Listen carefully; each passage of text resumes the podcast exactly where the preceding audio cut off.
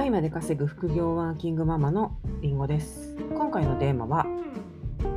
借金が100万円あったのに40万円のコミュニティに入った話についてお話していきたいと思います。このラジオではりんごが実際にやっているノウハウやどうやって倍まで稼げるようになったか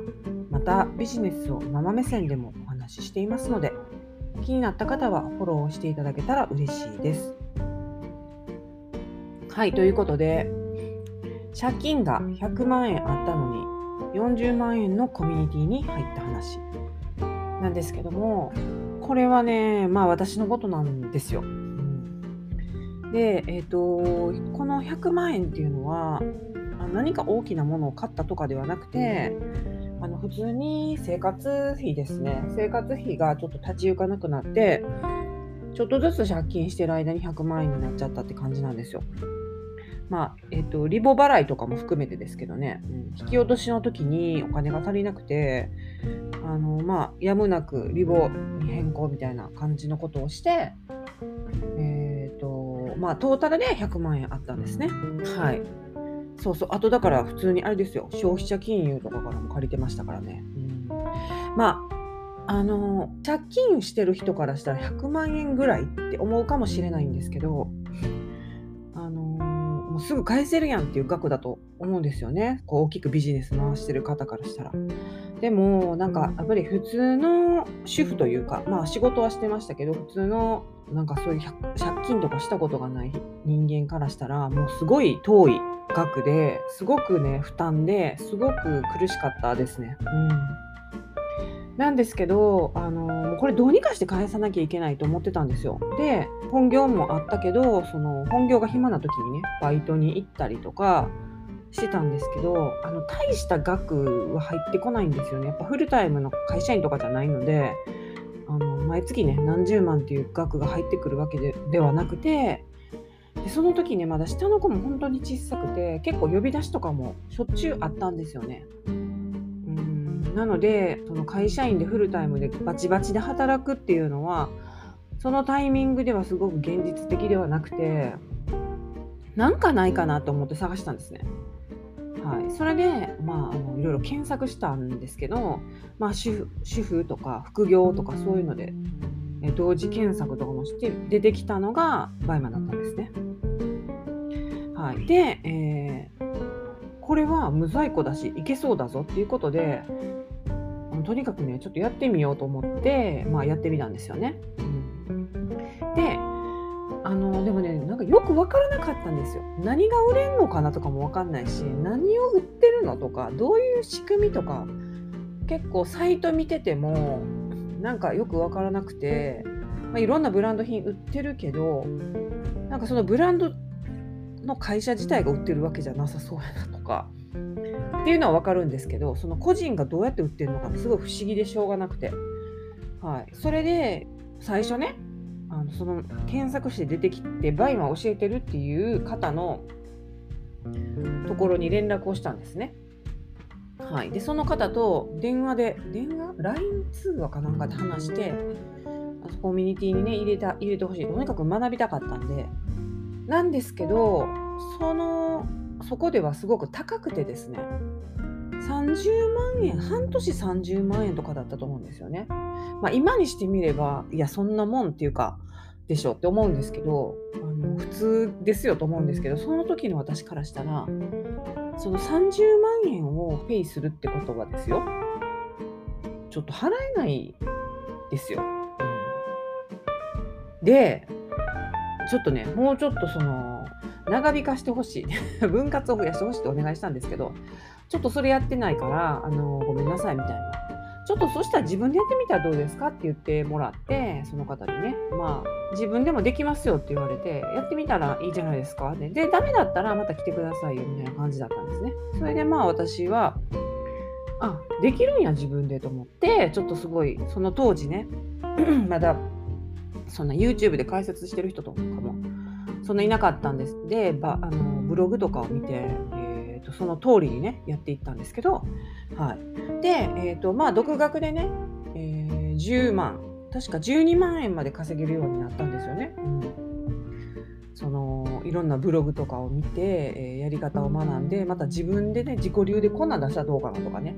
とにかくあの聞けるところがなかったんで、まあ、あの自己流でやったりあとバイマの発信者の方のメルマガを購読してたのでそのメルマガにもすごく学びがあってその内容をやるだけである程度は稼げたんですよね。ただね借金を返すとこまではいかなくて月10万っていうのはねなかなか100万円の借金を返せなかったんですよね。まあそこから増えはしなかったんだと思うんですよ。倍までちょっとまあ10万。いや、うん、増えていってたのかな、ちょっとぐらい。ちょっと記憶が定かではないんですけど。はい。で、その時に、まあ10万は稼げる、12万は稼げるようになってたので、あのちょっとさすがにもうちょっと増やしたい30万ぐらいには月々なりたいと思ってそのね購読してたメルマガををのその発信者の方の、えー、セミナーにねまず行ったんですねなんか教えてもらえるかなと思って行ったんですけど、はい、そこでねその方がこんこん今やられてるコミュニティの紹介があったんですね。はい、であのバイマ三銃士っていう方のうちの一人の野崎さんっていう方のメルマガを私は読んでたんですけどそれで、えーと、そのそのコミュニティにね入りたいと思ったんですけど40万円だったんですよ。でね、30万円より上がっとるやないかってなったんですけど、まあでもその30万円の時はその倍まで10万円も稼げてなかったんで、で、1人でまあ10万円稼げてるから、あの、まあ、えすぐ伸びますよみたいな感じでね、言ってもらって まあ、ほんまかどうかわかんないですけど、でも1人で10万円みたいな、えー、すごいですねみたいな感じで、あじゃあ結構他の人は1人でも10万円稼げないんかと思ってねなかなか私見込みあるぞと思ってもっと教えてほしいと思ったんですね。はい、ただねいかんせんね40万円っていうのが痛い。あそうじゃないですか。アホじゃないですか。100万円の借金ある主婦が40万円のコミュニティってアホでしょ ちょっと。でもねなんか結局ワイマーを学ぼうと思ったらこれぐらいいるんだなと思ったんですよね。うん、前の、ね、方も。30万円半年で30万円でしたし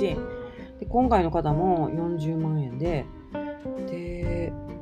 まあこれが妥当な金額なのかと思ったんですね、まあ、この2つしか知らなかったですけど、うん、でなんかあとはコンサルとかもねなんか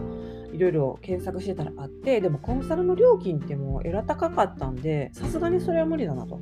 で私がやるならコミュニティでコミュニティでできるだけその活用しまくろうっていう風なでどこかいいとこがあったらと思ってはいたんですけど、はい、それで、えー、結局そのね40万円のコミュニティに入ることにしたんですけどまあ悩みましたね。うん、本当にねいやめちゃくちゃ怖いんですよ。返せる？ってまず100万円返せる？って思ってせっかく10万円毎月に安定して稼げるようになったけど40万円と思って。めちゃくちゃ怖くてあのもうでもねこれ10万円から伸ばす方法がもう分かんないんですよ。もう無料の情報でやることはやりきったんでね。もう書いてることは得れる情報からやるべきことは全てやったんでもうこっからはやっぱりとした対価を払ってじゃないとこの先ににはいけないんだなと思いました。はい、で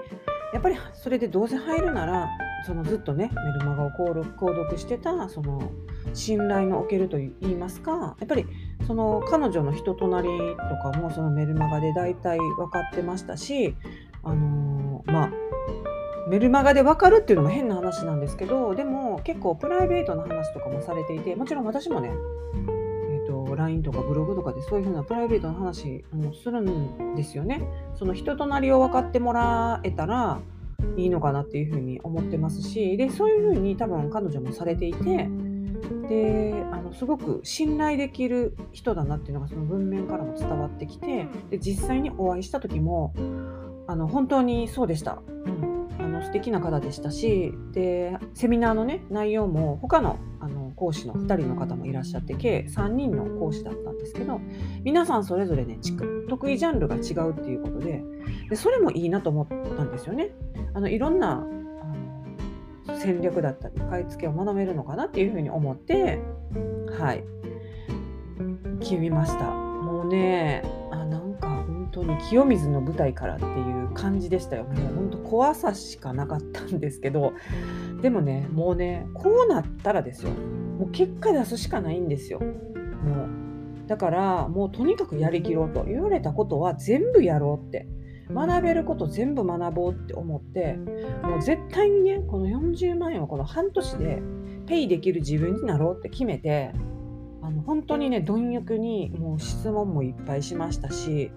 えー、日報もね自由自由性だったんですけどもとにかく出していって、えーと、とにかくアウトプットが大事って言われたらもうアウトプットしていって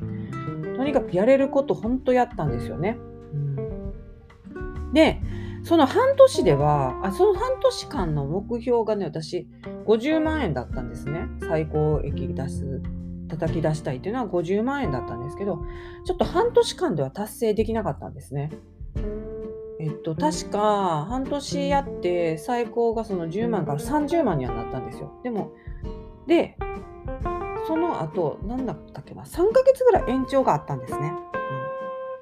うん、はい。で、その延長の期間に見事、無事80万円を達成することができて、えー、でその翌月は50万円でしたけど、12月がね、80万円で、その翌月が1月で、1月も多分、えっと、50万円ぐらいだったと思うんですけど、はい、自分のね、目標を大幅にあの超えて達成することができました。でこれねあの本当に教えていただいた内容ももちろん良かったしすごくね私にも合ってましたしうんと何て言うか最初私は本当に分からなかったんでビジネスとかも自分で思考することなく全部聞いたら教えてくれると思思っちゃっててあもうこれってああですかこうですかって聞いてたんですいちいち。で自分で考えるってことをしなかったんですけどその時にあのリンゴさんはどう考えますかっていうまずはど自分でどう考えるかっていうその質問をいつもしてくださって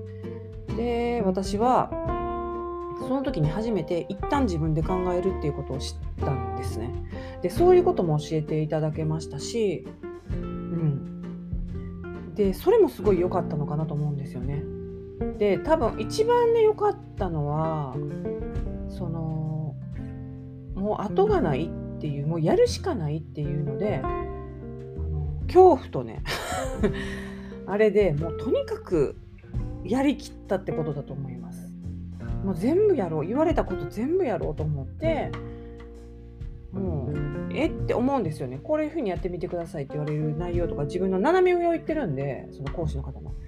えっと思うんですけどえって思う一生思うんですけどだもうはいっていうふうにすぐ切り替えてね。だってその方たちは